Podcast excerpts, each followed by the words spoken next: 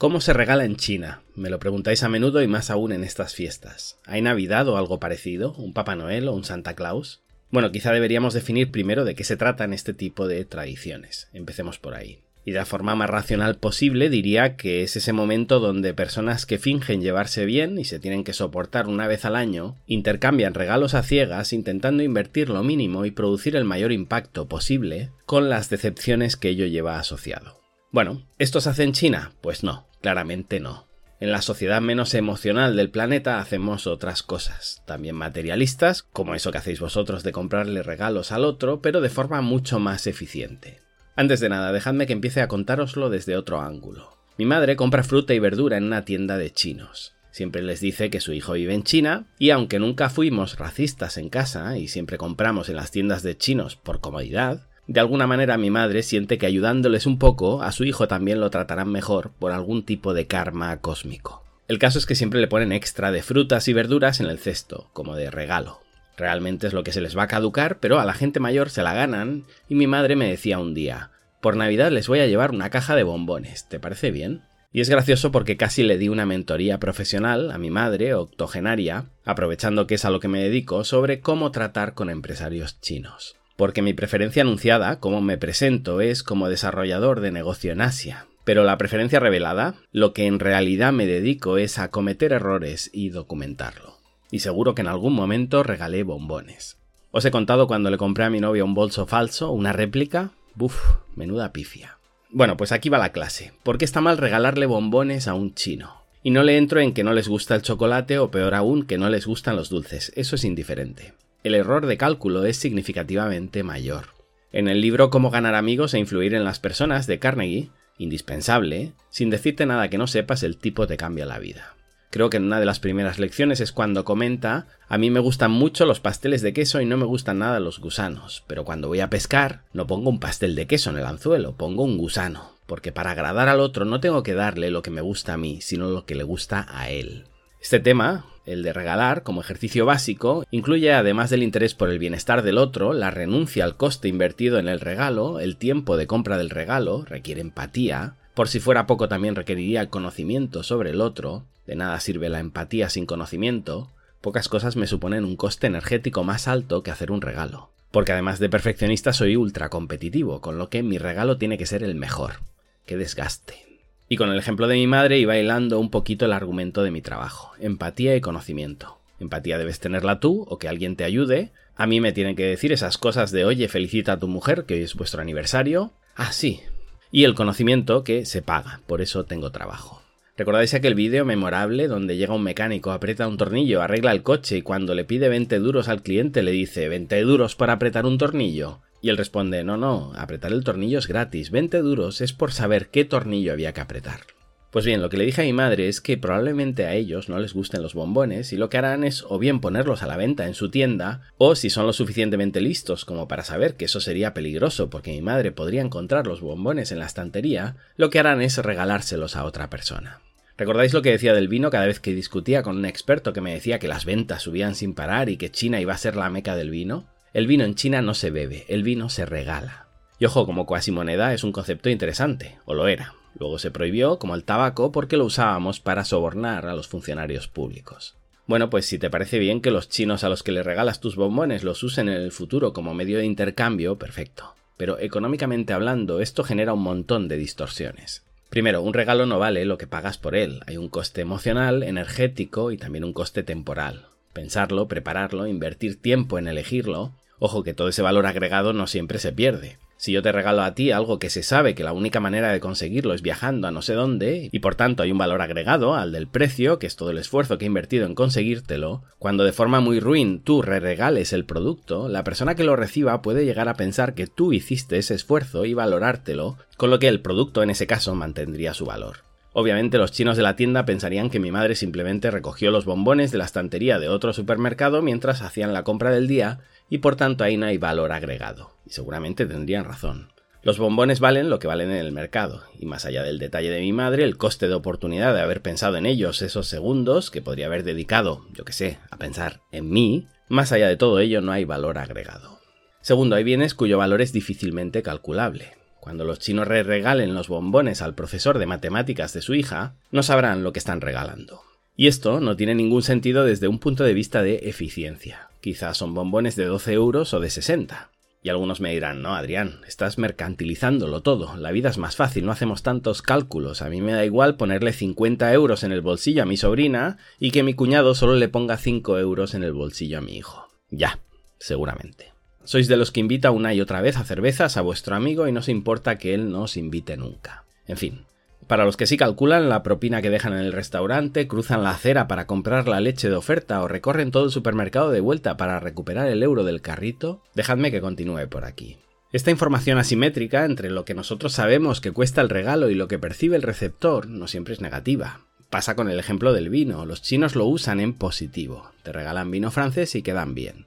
Cuando regalas vino chileno, español o lo que sea, explicas durante tres minutos el porqué de tu regalo. No, es que este es un vino con denominación de origen, es una bodega con 300.000 años de historia, estaba aquí cuando aún no había mamíferos y tal. Un día me preguntaron en una masterclass en China qué era el buen marketing.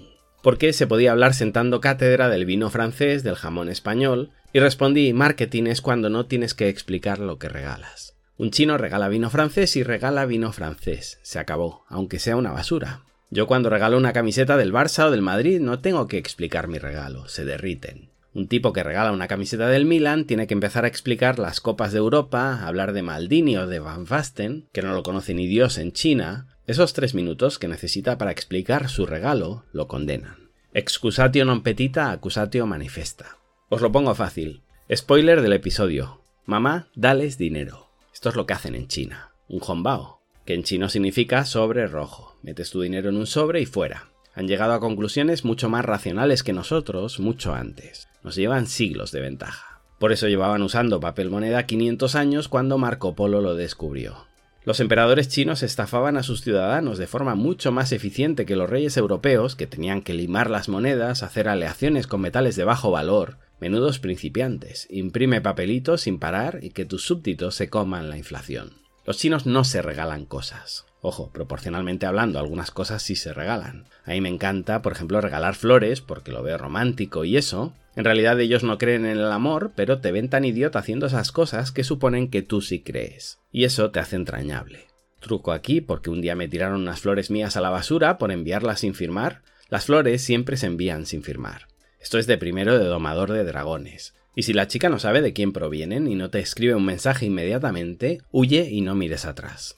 En cualquier caso, cuidado que aquí estamos mezclando temas. Cuando hablo de flores, cenas en restaurantes de lujo, bolsos, relojes, viajes, apartamentos, cualquier cosa que pagues en contraposición a un servicio habitualmente sexual, para evitar el desagradable intercambio monetario y la negociación inherente, eso no es un regalo. Eso entraría dentro de la categoría de trueque. Y escapa al ámbito de este episodio.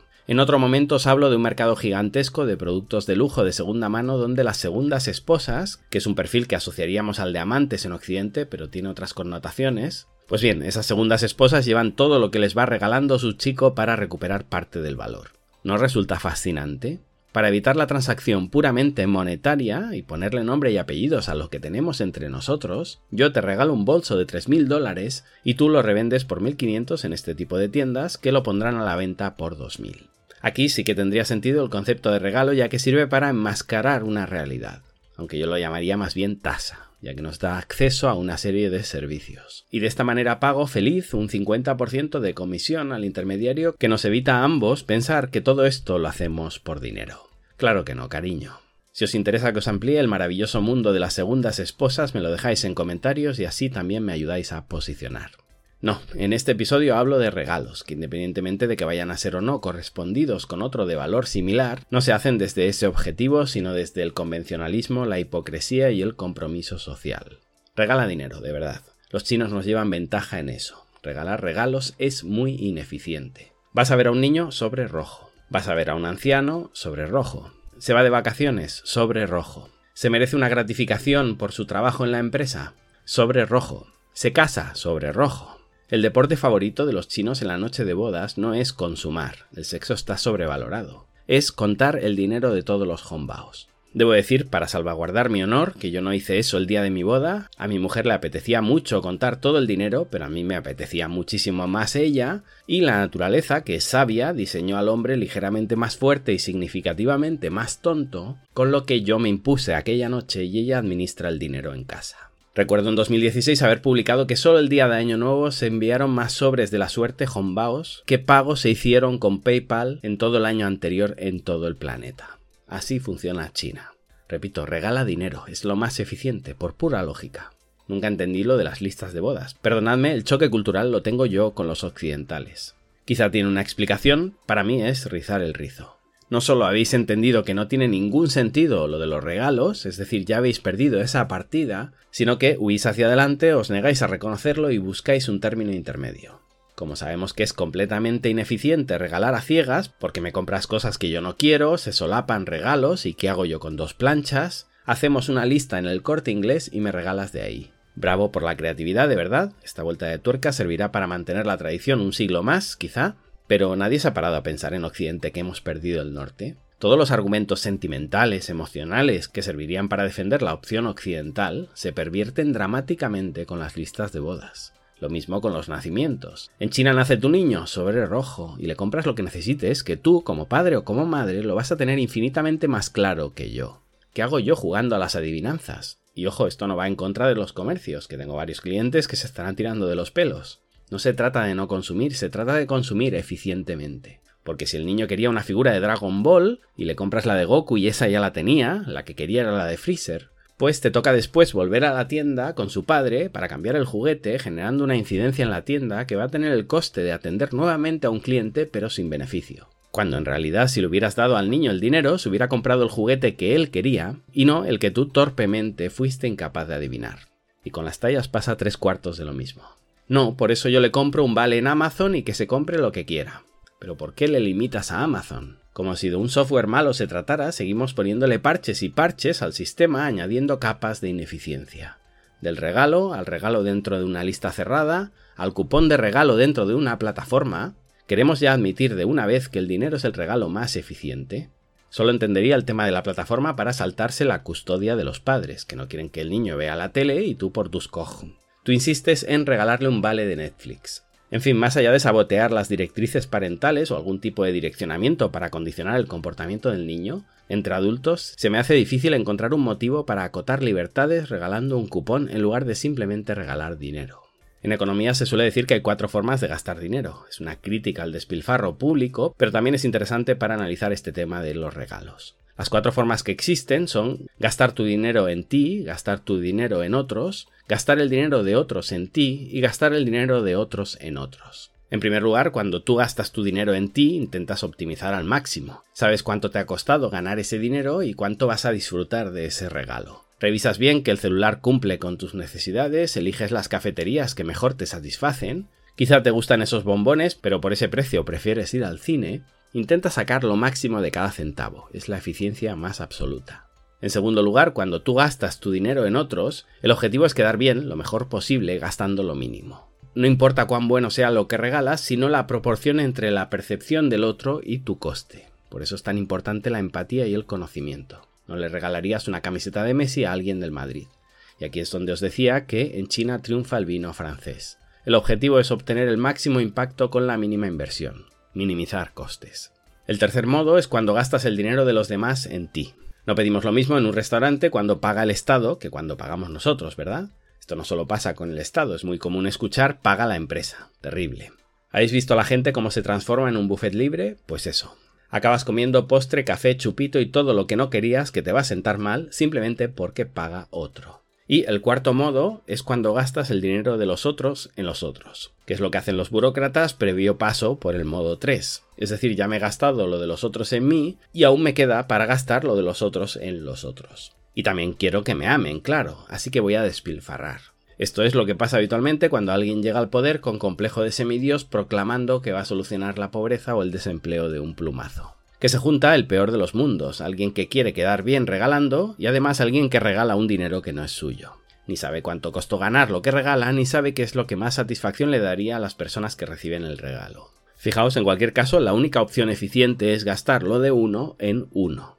Perdonadme la crítica, hablo por mí puedo estar equivocado. Regalar cosas es una de las tradiciones más ineficientes e irracionales que ha creado la sociedad humana. Y hay gente que ahora vendrá a mi canal, me pasa a menudo y me dirá que soy materialista, que Adrián no todo es el dinero. A ver chicos, os habéis metido en el canal de un hombre de negocios que ha crecido profesionalmente en el entorno más competitivo y desalmado del planeta. El canal de yoga, veganismo, relajación y papiroflexia es otro. Creo que aquí no hay discusión. Se puede discutir si se impondrán los palillos o el cuchillo y el tenedor, si finalmente será el chino o el inglés lo que usemos como lengua franca, o el cristianismo o el islamismo como religión mayoritaria. En fin, cosas en las que no pierdo un minuto, se lo dejo a los historiadores de dentro de mil años, pero el tema del hombao me parece que se impone por goleada y sin discusión. Más aún cuando AliExpress, Alibaba, Amazon y compañía ya hacen que el esfuerzo por encontrar el regalo más exótico esté a un clic. Ya no hay valor agregado, si quieres arena de las Maldivas, la tienes mañana en la puerta. Si quieres comprarte tres cocodrilos, te vienen con dos sacos de pienso. No sé cómo está la cosa ahora en Occidente, en China el delivery lo tenemos ya no en cuestión de horas, sino de minutos. Es decir, desde que le dices a tu mujer que hoy sales tarde del trabajo y te recuerda que tenéis cena de aniversario, hasta que recibes en tu oficina el colgante de oro Él nunca se olvida, grabado con la fecha en la que os conocisteis, pasan tres horas. ¿Qué sentido tiene?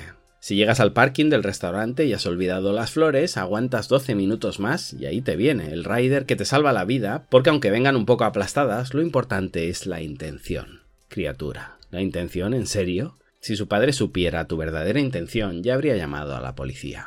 En fin, os desearía feliz año a todos, no sé si se puede decir esto ya a partir del día 1, en cualquier caso, la mayoría no lo escucharéis hoy, si pierde validez creo que igualmente hay algunos conceptos económicos destacables, Ojalá haya compartido algo de conocimiento y a los que os pasáis el día solos, los más asociales, a los que no os quiere nadie, el psicólogo ya nos descuelga el teléfono y no tenéis un canal de YouTube para desahogaros, si os he hecho compañía en un día como hoy, me doy por pagado. No quiero tampoco atacar a los que disfrutan haciendo regalos, si no lo haces por quedar bien, si en el transcurso de esa búsqueda de ese trabajo para hacer tu regalo has gozado, o cuando ves la cara de quien lo recibe disfrutas tú más que él, fantástico, Ahí hay otro beneficio que considerar y a veces resulta impagable. Esos son los regalos que me encantan, los que disfruta el que regala. Las tradiciones en general me parecen un atraso, aunque es verdad que estudiando el conservadurismo como ideología y sus variantes orientales, sí he modificado algo mi opinión y he entendido que hay tradiciones que sirven como contrapesos a cambios disruptivos demasiado abruptos. En general, es difícil calcularlo, creo que restan más de lo que suman. Os dejo hoy con una frase en contra de todo lo que he dicho, a favor de los regalos, de esos regalos sinceros en los que disfruta tanto el que lo hace como el que los recibe. Un poco de fragancia se adhiere a la mano de quien regala flores. Gracias y hasta pronto.